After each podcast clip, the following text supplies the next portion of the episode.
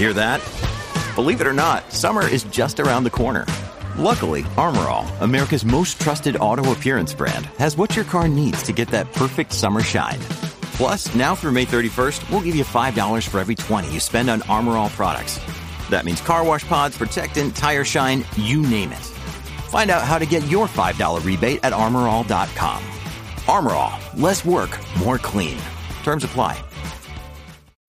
When you need mealtime inspiration, it's worth shopping Kroger, where you'll find over 30,000 mouth-watering choices that excite your inner foodie. And no matter what tasty choice you make, you'll enjoy our everyday low prices, plus extra ways to save, like digital coupons worth over $600 each week. You can also save up to $1 off per gallon at the pump with fuel points. More savings and more inspiring flavors make shopping Kroger worth it every time. Kroger, fresh for everyone. Fuel restrictions apply. BP vuelve a tener grandes noticias para todos los conductores. Cuando vayas a repostar tendrás un ahorro de hasta 40 céntimos por litro en Península y Baleares y 35 céntimos por litro en Islas Canarias, incluyendo la bonificación del gobierno. Cada vez que visites una estación BP en la península y Baleares, puedes ahorrar y disfrutar de todas las ventajas que ofrecen en su programa Mi BP. Y si lo haces desde Canarias, podrás disfrutarlas a través del plan Dino BP. Así que ya sabéis, BP nos lo pone fácil para ahorrar al máximo estés donde estés. Hazte con su tarjeta en sus estaciones de servicio y si quieres consultar más información, puedes hacerlo en mibp.es y plandinobp.es.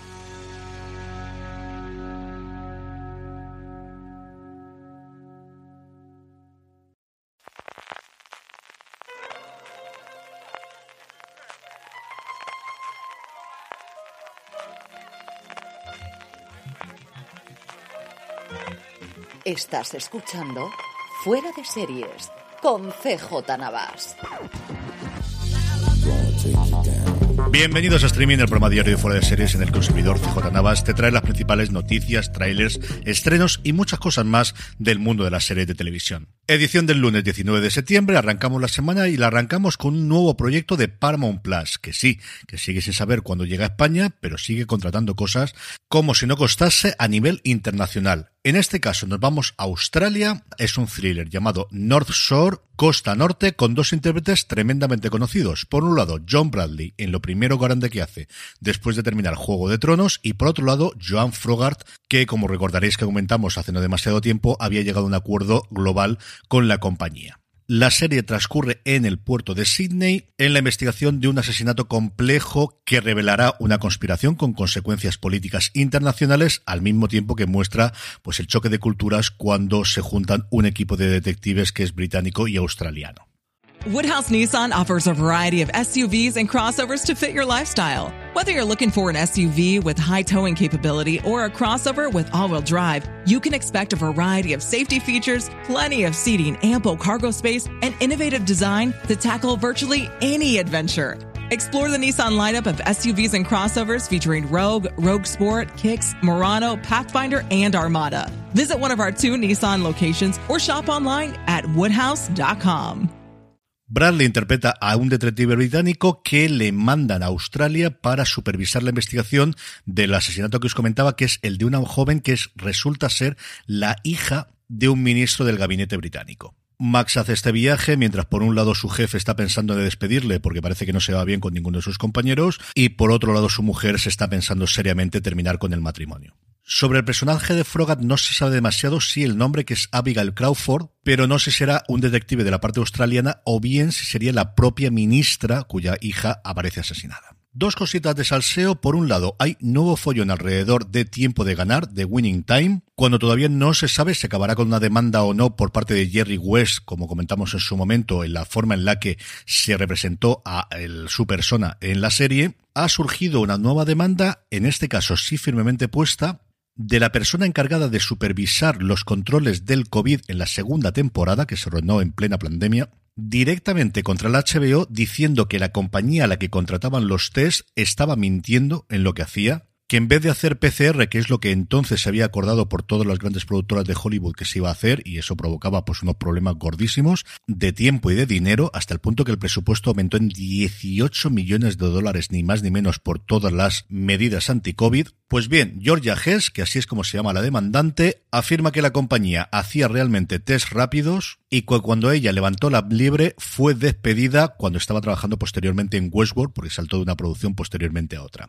El análisis completo lo tenéis en Hollywood Reporter, es una cosa bastante escabrosa y veremos si no es la primera de muchas ahora que salta la liebre, porque o mucho, mucho me equivoco, o conociendo la naturaleza humana, esto no creo que haya ocurrido solo en una producción en todos estos meses. La otra de salseo la daba Matthew Belloni en Pack y era comentando qué está ocurriendo con la tercera temporada de Ted Lasso. Si visteis la gala de los semi, visteis como al final Jason Sudeikis cuando recogió el premio dijo espero que estéis ahí en la tercera temporada, sea cuando la terminamos, y es que la cosa parece que se está alargando mucho más de lo que inicialmente iba a hacerlo. Los problemas parece que han surgido por el propio Jason Sudeikis, así lo cuenta desde luego Matthew Belloni, esta es la primera temporada en la que el co-creador de la serie, Bill Lawrence, se ha marchado y todas las labores de showrunner han recaído en Sudeikis, en el protagonista de la serie, cuyo papel ha sido desde luego importante desde la primera temporada, pero siempre estaba por encima Bill Lawrence. Pues lo que parece es que se han cambiado los guiones como dos o tres veces. Está toda la temporada planificada y a Sudeikis no acabó de convencerle, la tiraron toda a la borda y volvieron a hacerla de nuevo. Ha habido cambios realmente sustanciales como de repente decidir que un episodio se van a Ámsterdam a rodar que no es una cosa que puedes decidir de la noche a la mañana, y al final por ahora, tanto Warner Brothers, que es la productora de la serie, como Apple TV Plus, pues están tragando y están aceptando la cosa, porque desde luego es la serie más importante que tiene la plataforma de la manzana, que le ha dado dos semis a mejor comedia consecutivos y un montón de premios más, pero la serie no está ni terminada de rodar como yo sí pensaba, no, con estos cambios parece que la última fecha es en noviembre, pero a día de hoy desde luego no lo tiene nadie nada claro, y sí o sí, esto es una serie que debería estrenarse como muy muy tarde en abril del año que viene, antes de que se cierre la temporada de los semis, que se cierre la ventana de los semis. Una cosa desde luego muy extraña y le seguiremos la pista a ver qué ocurre finalmente con la tercera temporada y veremos también si es la última de Ted Lasso. Otra cosa curiosa que no me resisto a dar es un informe, un estudio que ha hecho Samba que al final son como todos esos estudios y todos estos informes que te lo puedes creer sin ver la ficha técnica siempre es complicado, pero que para comentar aquí me vienen siempre de lujo. Y lo que ha hecho el estudio es coger de las principales plataformas de Estados Unidos los 50 títulos principales que ofrecen y ver de entre esos 50 shows cuántos de ellos los ve los suscriptores. Y lo que han descubierto es que muy, muy poquitos. Los dos extremos son HBO Max por un lado y el otro Netflix. En HBO Max, el 62% de los clientes solo vieron uno de los títulos de los 50 principales programas que ofrece la plataforma. En cambio, en Netflix la cosa cae al 33%, es decir, hay un 33% de los suscriptores que solo ve una de esas series principales. Y luego la otra cosa curiosa que era ver aquellos que solamente veían un programa, qué es lo que habían visto. Y aquí los datos son curiosísimos. En HBO Max es Barrio Sésamo, para que veáis la importancia que tienen las series familiares. En Apple TV Plus, Central Park, jamás hubiese dicho que era esta. En Hulu, esta sí me la podría haber jugado, Las Kardashian, la nueva edición del reality que se pasó a Hulu. Bueno, pues ese es el programa más visto entre los 50 del top 50 de Hulu. En Amazon Prime Video, quizá la única que podría acertado yo, que es The Voice, sí, ahí vemos el fenómeno. En Disney Plus es Encanto, que todos los que tendréis hijos sabéis que se puede poner en bucle una y otra vez con las canciones. Y en Netflix, aquí la otra que también podríamos esperar, Stranger Things. Y por último, hablando de casting, tenemos nuevo integrante de la segunda temporada de Feud, la serie de Ryan Murphy para FX que sabéis que lleva el subtítulo de Las mujeres de Capote y que se centra en los cisnes, que es como llamaba Capote a sus amigas y cómo se sintieron traicionadas cuando él lanzó su libro La Costa Vasca 1965. Ya teníamos a Tom Hollander como Capote, teníamos a Calista Flohart, a Diane Lane, a Naomi Watts y a Claude Sevigny interpretando, entendemos que esas amigas, y una más, y qué nombre que se suma, que es ni más ni menos que Demi Moore. Junto a ella recordemos que el director de los ocho episodios será Gus Van Sant y que los ocho episodios y que la totalidad de los guiones corre a cargo de John Robin Bites.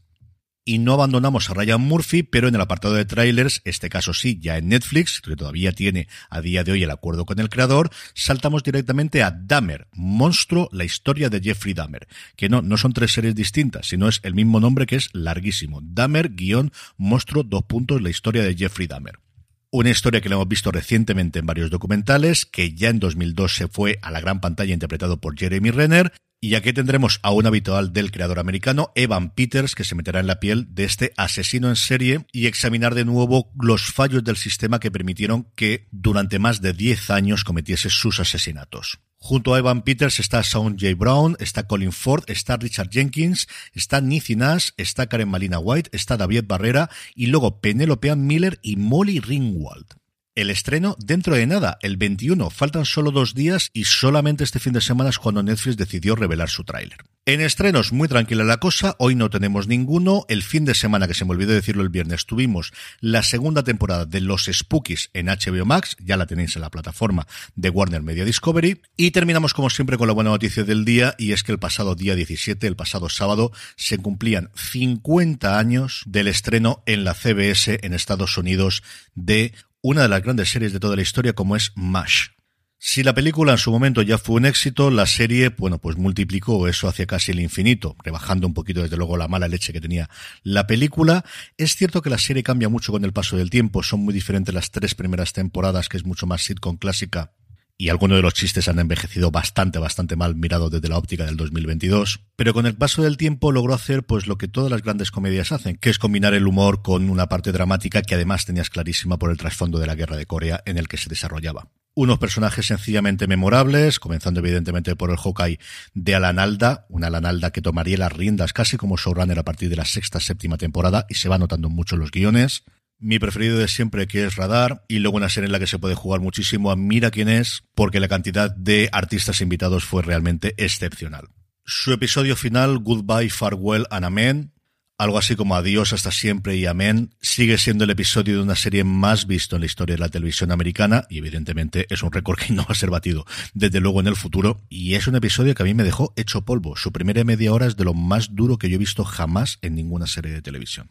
Yo la he visto completa, la vi porque hace unos años, ahora ya hace unos cuantos bastantes años, ahora más de 10 años seguro, cuando se editaba todo en DVD y en edición de lujo, compré una, regalé de hecho a mi mujer porque ella le gustaba mucho la serie en su momento, tenía alguna de las que habían salido en España, y el caso es que compré en Estados Unidos una que venía, que era como si fuese un embalaje bonito, como si fuese una caja de primeros auxilios toda decorada, y la vimos completa, la vimos completa. En otros tiempos, a mí menos series que ver, no había críos por en medio, y era un verano y la vimos completa, y tiene de verdad momentos absolutamente deliciosos. Si no la habéis visto nunca, verla desde el principio, pues igual es un poquito duro. Como os digo, hay chistes, sobre todo, especialmente las tres primeras temporadas, que habrán envejecido bastante mal, todo el aspecto de Klinger posiblemente también, pero cuando es buena, y mira que han pasado 50 años de su estreno, sigue siendo realmente sobresaliente.